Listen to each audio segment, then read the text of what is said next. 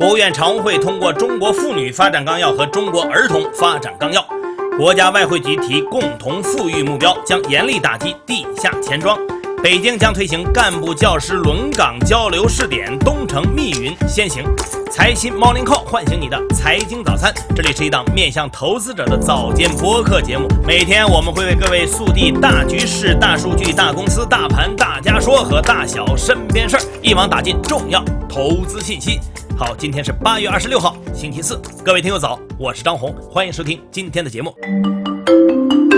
大局势。昨天，国务院常务会议召开，李克强在会议上提到，全面推动长江经济带发展是重大国家战略，要贯彻党中央、国务院决策部署，加大财税等支持力度，完善市场化、多元化投入机制，汇集各方力量，生态优先、绿色发展，推动长江经济带高质量发展。此外，会议还通过了《中国妇女发展纲要》和《中国儿童发展纲要》，两者的时间区间都是二零二一年至二零三零年。纲要里围绕健康、教育、社会保障和福利、家庭环境、法律等领域提出目标和措施，要求贯彻落实男女平等基本国策，坚持儿童优先原则，更加注重家庭、学校、社会和网络对儿童的全方位保护，把义务教育作为教育投入重中之重。其中更为直观的是，将推动三岁以下。婴幼儿照护服务费用纳入个人所得税专项附加扣除，加强住房等支持政策，多措并举，减轻家庭生育、养育、教育负担。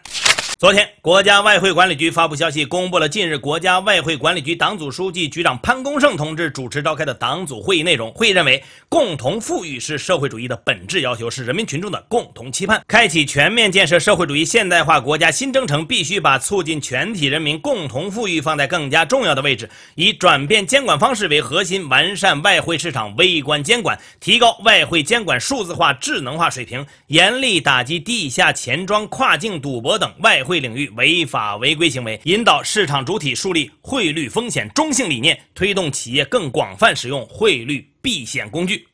钠离子电池将获得工信部的支持。工信部在答复政协第十三届全国委员会提案时回复，将组织有关标准研究机构适时开展钠离子电池标准制定，并在标准立项、标准报批等环节予以支持。科技部将在“十四五”期间实施储能与智能电网技术重点专项，并将钠离子电池技术列为子任务，以进一步推动钠离子电池的规模化、低成本化，提升综合性能。通过产学研协同创新，推动钠离子电。电池全面商业化。在上海前几天推出双减具体的落地措施之后，北京和江苏省也接连出台新规。昨天，北京市政府新闻办举行北京市教育双减工作新闻发布会，新闻发言人表示，截至目前，北京各级市场监管部门共出动执法人员一万八千二百一十八人次，检查线下培训机构九千九百九十六家次，罚没款共计一千五百三十四点五四万元。新学期，北京将大比例促进干部教师轮岗交流。东城区、密云区为第一批两个试点区，下一步全市将有计划的逐步扩大试点，在二零二一年年底之前再启动六个区的干部教师轮岗交流试点。主要形式包括区域内校长交流轮换、骨干教师均衡配置、普通教师派位轮岗三个维度。江苏则是教育厅在昨天发布了中小学课后服务收费与教师合理取酬标准，具体为学生每学期三百元，教师每课时不低于六十元。江苏省还要求课课后服务范围扩大到所有义务教育学校，服务对象扩大到每个有需要的义务教育阶段学生。今年秋季开学后，确保该省所有义务教育学校和有需要的学生全覆盖。近日，阿富汗塔利班驻卡塔尔首都多哈政治办事处发言人穆罕默德·纳伊姆在社交媒体发文称，塔利班代表团在喀布尔会见了中国驻阿富汗大使一行。昨天，外交部发言人汪文斌在回应相关问题时表示，中方对阿富汗的政策是一贯和明确的，我们始终尊重阿富汗的主权独立和领土完整，奉行不干涉阿富汗内政的政策，坚持面向全体阿富汗人民的友好政策。王文斌还强调，中方尊重阿富汗人民自主决定自身的前途命运，支持将阿人主导、阿人所有的原则落到实处，愿继续同阿富汗发展睦邻友好合作关系，为阿富汗和平与重建发挥建设性的作用。大数据。新加坡统计局在最近公布，新加坡平均家庭净资产自2020年第一季度起连续六个季度上涨，截至2021年第二季度末，户均累计增长30万新币，也就是差不多约143万人民币，达到了229万新币，也就是约1094万人民币，增幅高达百分之十五。为什么会出现虽然家庭收入下降，但平均家庭净资产却出现增长呢？这主要受惠于金融性资产投资收益和房地产的升值。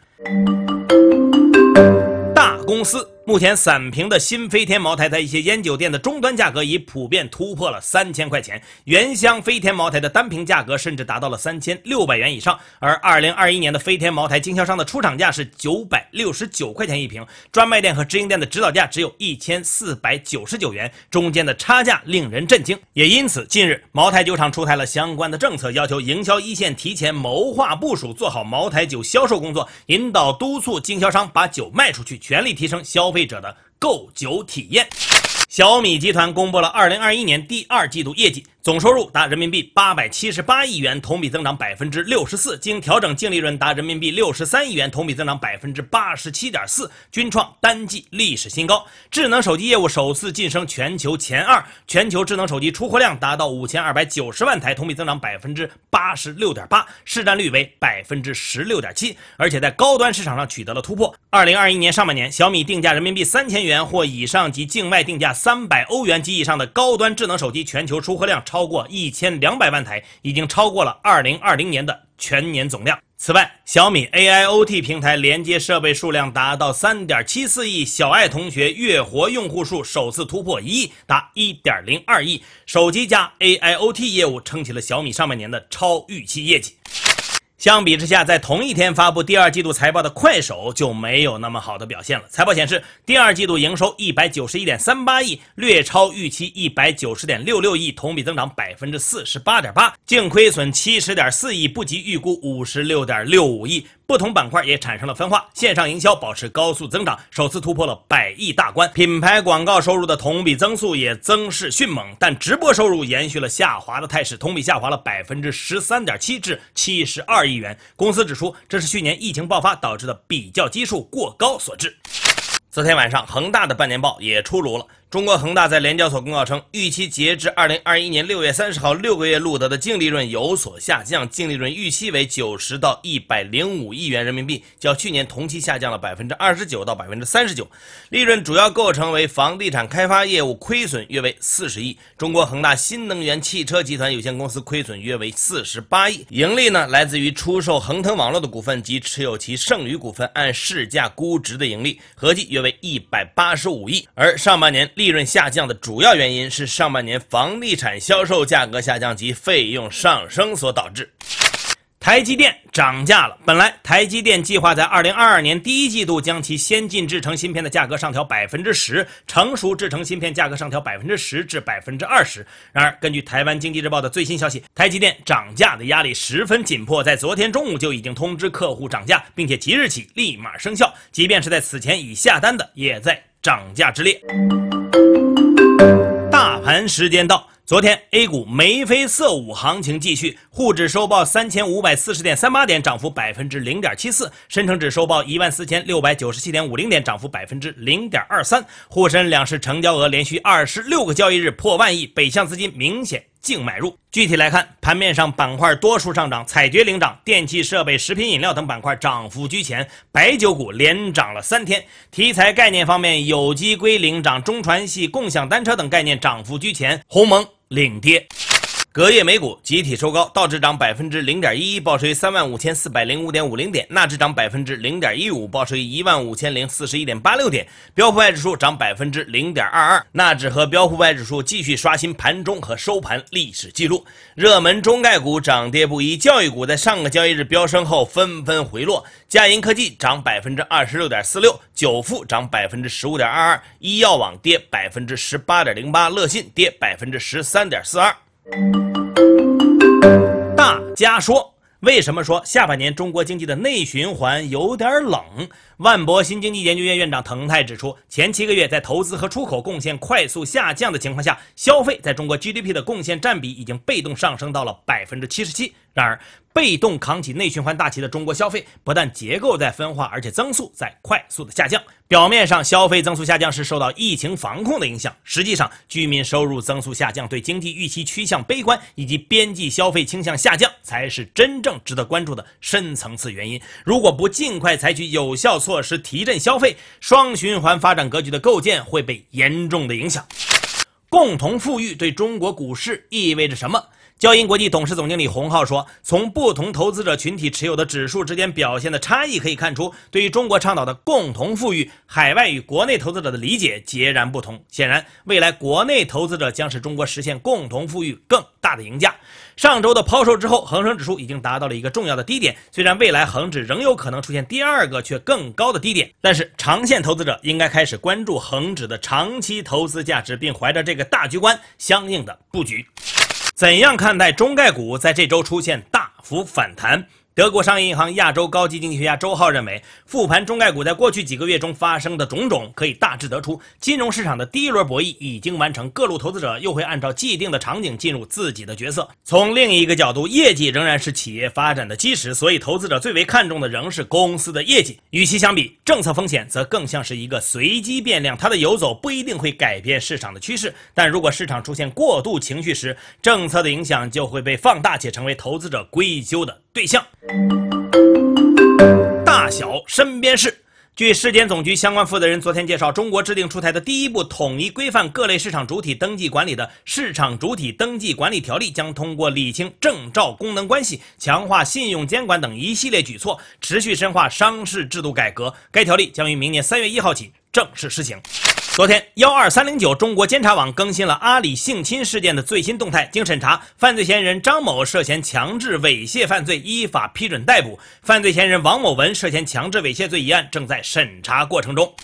石油勘探传来好消息，大庆油田昨天宣布，古龙页岩油勘探开发取得了重大突破，发现了预测地质储量十二点六八亿吨的超大陆相页岩油田。同一天，中国石化宣布，在新疆塔里木盆地顺北地区发现了新的亿吨级油气区，目前已落实油气储量超两亿吨油当量。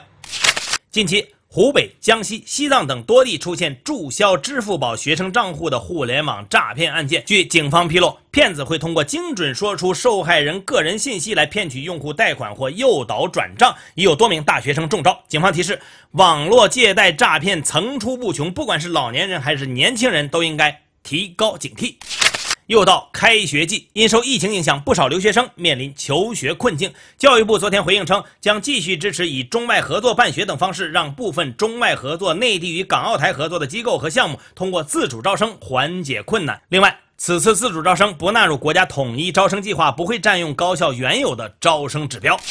当地时间二十四号，英国苏格兰爱丁堡部分街区发生火灾，深受喜爱的哈利波特迷打卡点大象咖啡馆也部分受到波及。好，以上消息来自于我们财新网，还有新华社。如果你想阅读更详细、更深入的报道，欢迎前往财新网或者我们的财新 App 了解更多的资讯。片尾曲依然是摩登天空音乐人 Genji 王的《路途》，大家再忍两天，据说下周我们就能多买几首歌了，已经有听友在筹款了。好，各位安心上班，好好挣钱吧。财新 Morning Call 明天依然准时上线，唤醒你的财经早餐。回家的路太遥远，远方漆黑一片，我抓不住你。